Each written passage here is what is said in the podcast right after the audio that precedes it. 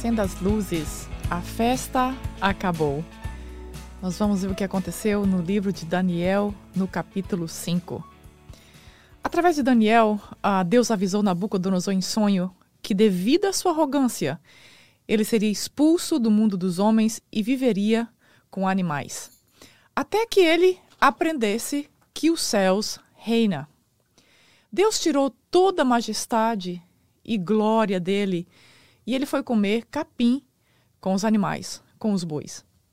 Depois de um período determinado, Nabucodonosor reconheceu o poder de Deus, reconheceu que Deus é supremo sobre todas as coisas. E depois disso, depois que Nabucodonosor reconheceu que Deus é soberano, que Deus é o Todo-Poderoso, então Deus o restituiu à sua posição e restituiu a glória, o poder, a majestade uh, que lhe foram, uh, lhe foram restituídos. E depois disso, ele morreu e o seu filho neto, Belsazar, assumiu o poder, sendo rei uh, da Babilônia. Então, Belsazar era um homem arrogante, maligno e irreverente. Então, Daniel 5 nos conta que o que, que aconteceu assim que Belsazar assumiu o poder. Então, em 539 a.C., quando já completava 23 anos da morte de Nabucodonosor, Daniel ainda estava trabalhando no reino da Babilônia. E aqui Daniel estava com aproximadamente 70 anos de idade e ainda seguia servi servindo ao rei uh, Balsazar. Então, Balsazar uh, filho ou neto de Nabucodonosor, era então o rei da Babilônia naquele momento. Então Balsazar decide fazer uma festa e nós vamos ver agora o que, que acontece nessa festa de Balsazar. Ah, verso 1 a 4 do capítulo 5 de Daniel diz assim: Certa vez, o rei Balsazar deu um grande banquete para mil dos seus nobres e com eles bebeu muito vinho. Enquanto Belsazar bebia vinho, deu ordens para trazer, trazerem as taças de ouro e de prata que o seu predecessor, Nabucodonosor, tinha tomado do templo de Jerusalém para que o rei e seus nobres e as suas mulheres e as suas concubinas bebessem nessas taças. Então trouxeram as taças de ouro que tinham sido tomadas do templo de Deus em Jerusalém, e o rei e os seus nobres, as suas mulheres e as suas concubinas beberam nas taças. Enquanto bebiam o vinho, louvaram os deuses de ouro, de prata, de bronze, de ferro e de madeira e de pedra.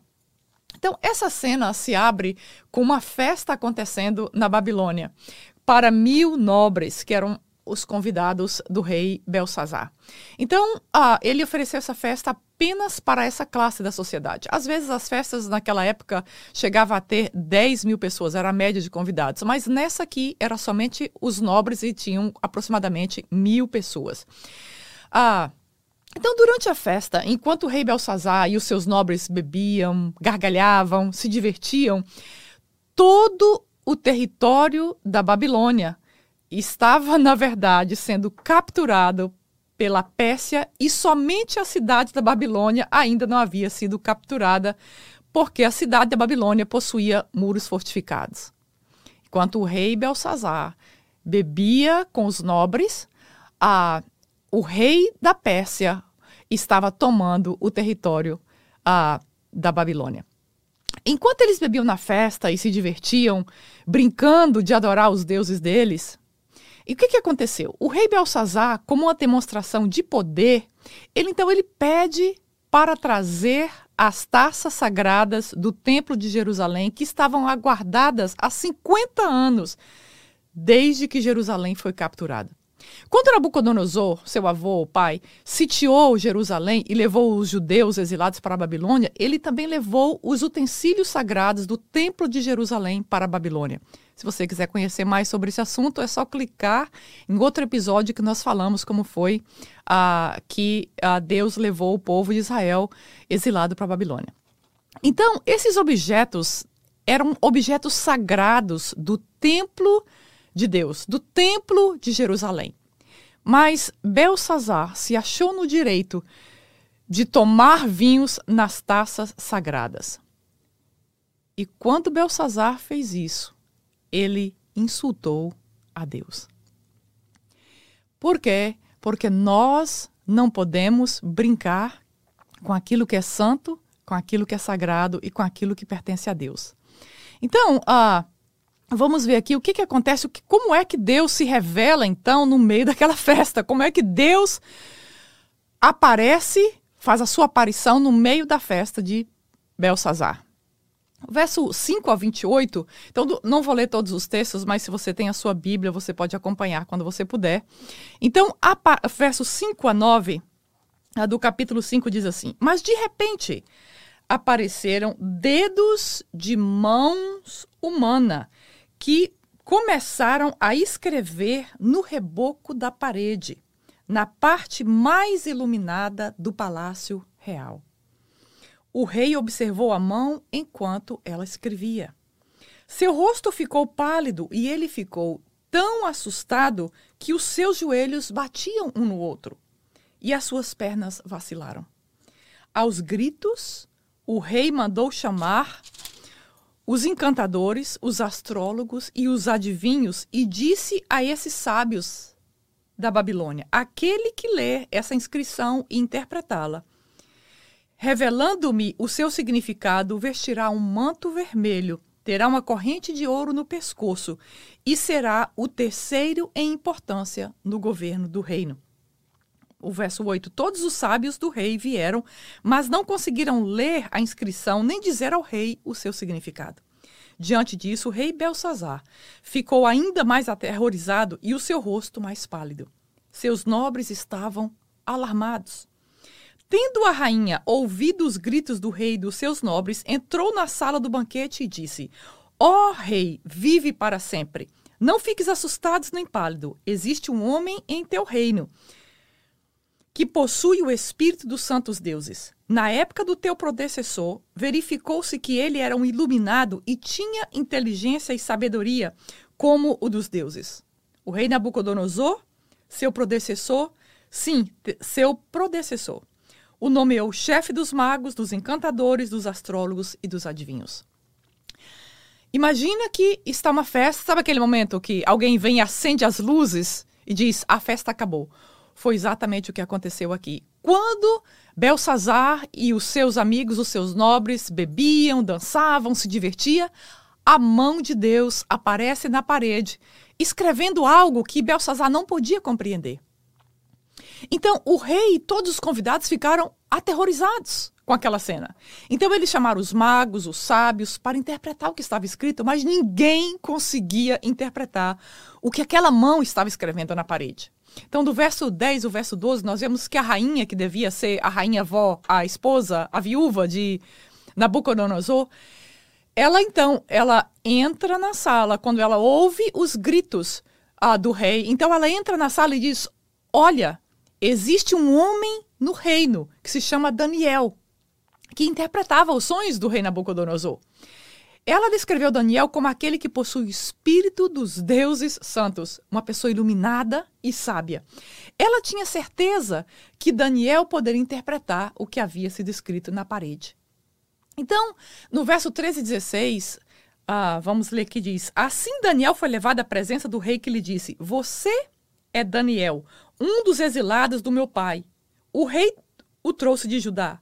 Soube, soube que o espírito dos deuses está em você e que você é iluminado e que tem inteligência e uma sabedoria fora do comum. Trouxeram os sábios, os encantadores à minha presença para lerem esse escrito e me dizerem seu significado, porém eles não o conseguiram. Mas eu soube que você é capaz de dar interpretações e de resolver mistérios. Se você puder ler essa inscrição e dizer-me o que significa, você será vestido com um manto vermelho e terá uma corrente de ouro no pescoço e será o terceiro em importância no reino. Então, Daniel é trazido à presença do rei Balsazar.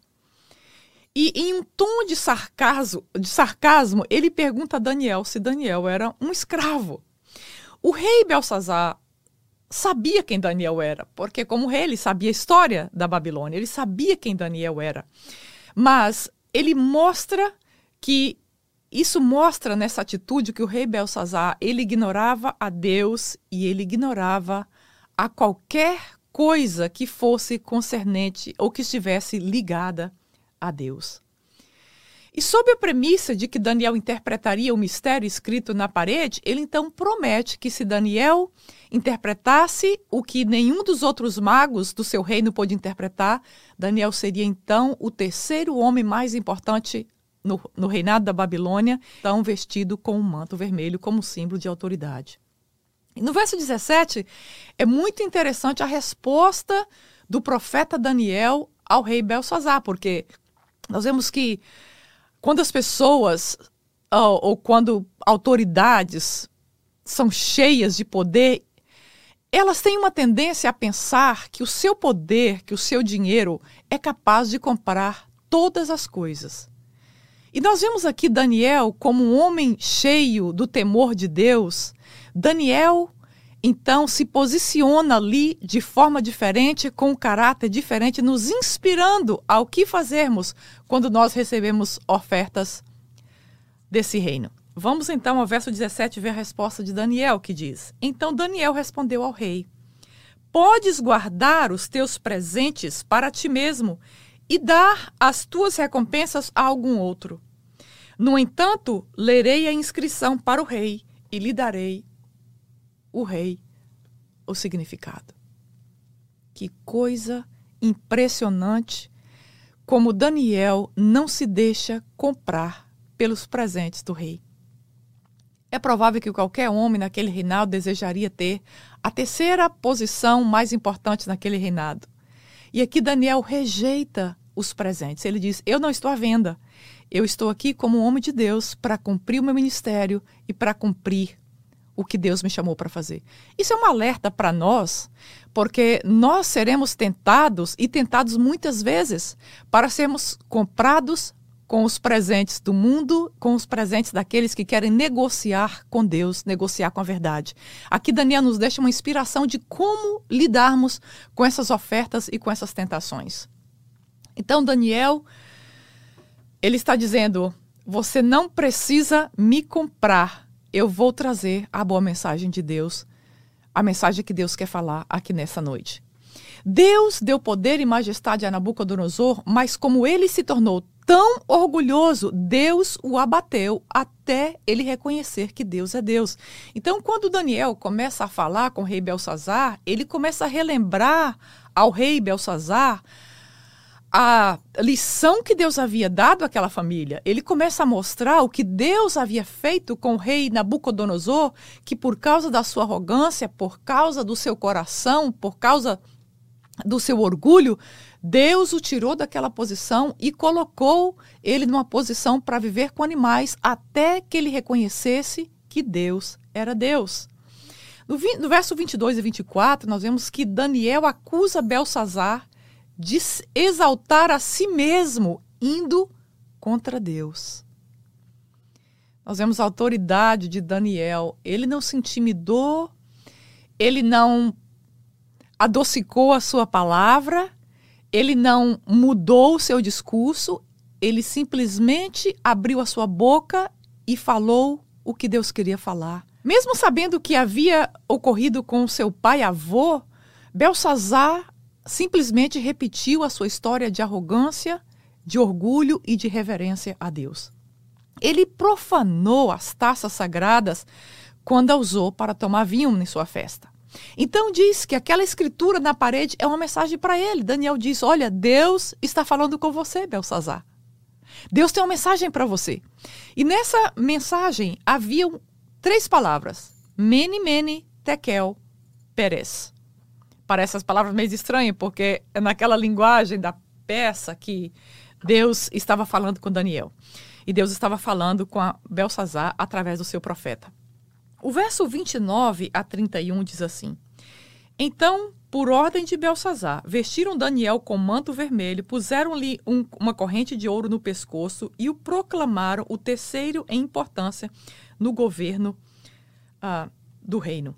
Naquela mesma noite, Belsazar, rei dos babilônios, foi morto, e Dario, o Medo, apoderou-se do reino com a idade de 62 anos.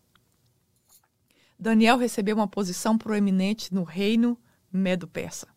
Naquela mesma noite, quando Daniel acabou de falar, de entregar a mensagem de Deus a Belsazar, a Pérsia saqueou a cidade e matou o rei. O rei Dario, com a idade de 62 anos, recebeu então e se tornou o rei do Império da Babilônia.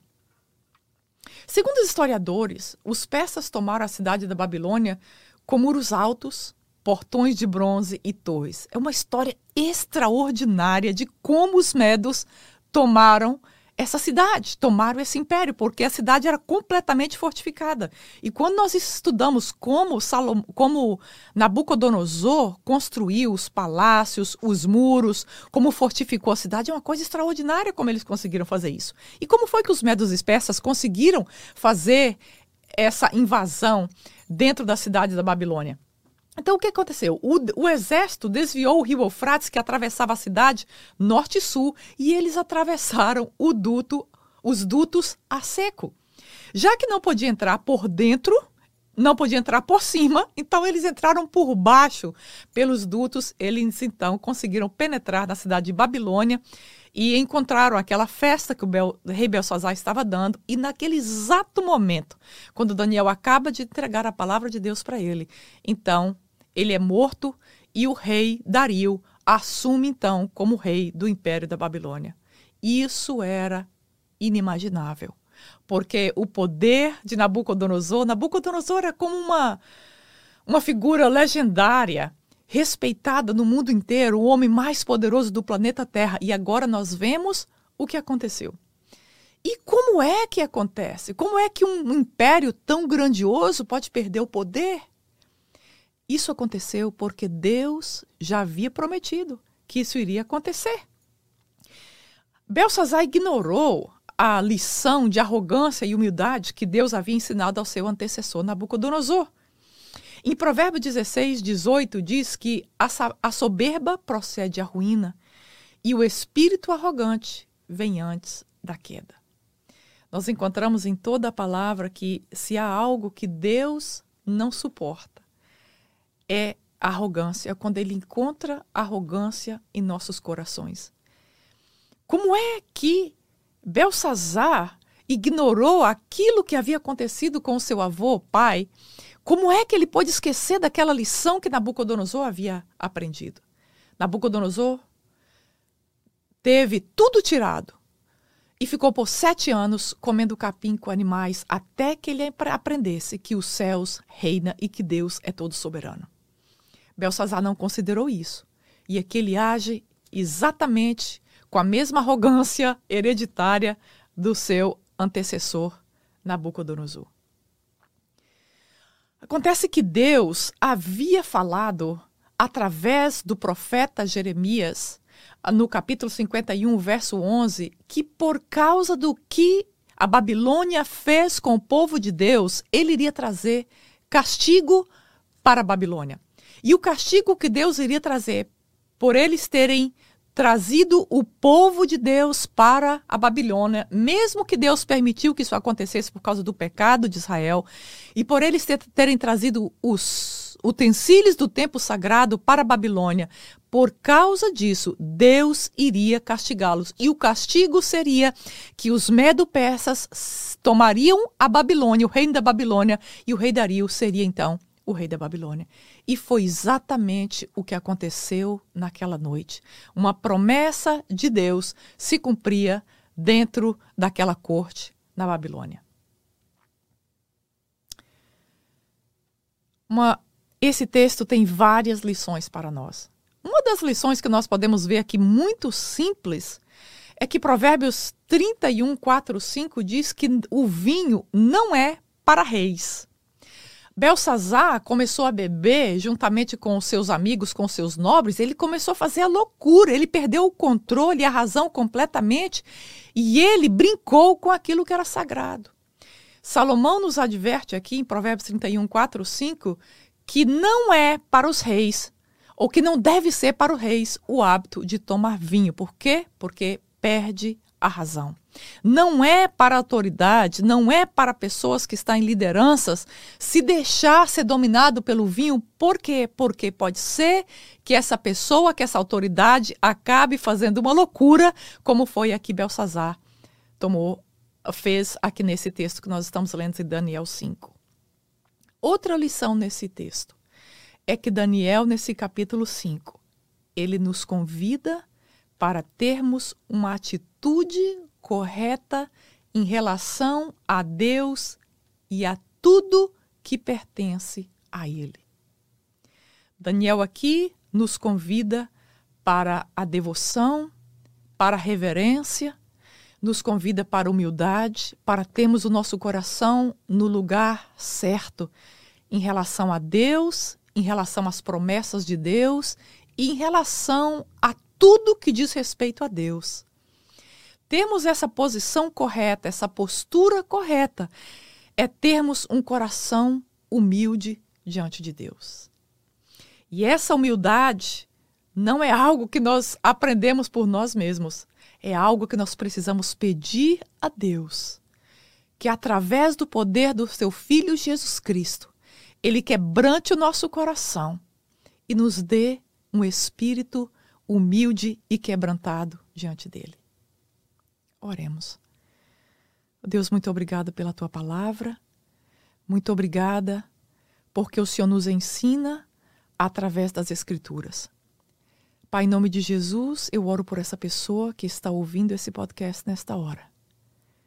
Que o Senhor fale esse coração e que o Senhor responda às orações dessa pessoa e que juntos nós possamos aprender com essa palavra o caminho da humildade e o caminho da reverência a Ti e a tudo aquilo que pertence a Ti. Nós oramos em nome de Jesus. Amém e amém. Obrigada por escutar mais um episódio do Mais de Deus Podcast. Se você deseja aprender mais sobre Daniel, sobre a vida do povo de Deus na Babilônia, você pode clicar. Nós temos vários episódios sobre o livro de Daniel. E se você deseja também compartilhar, gostaria que outra pessoa escutasse, é só você então share ou encaminhar esse episódio para alguém que você deseja encaminhar. Muito obrigada e até a próxima terça-feira, se Deus quiser.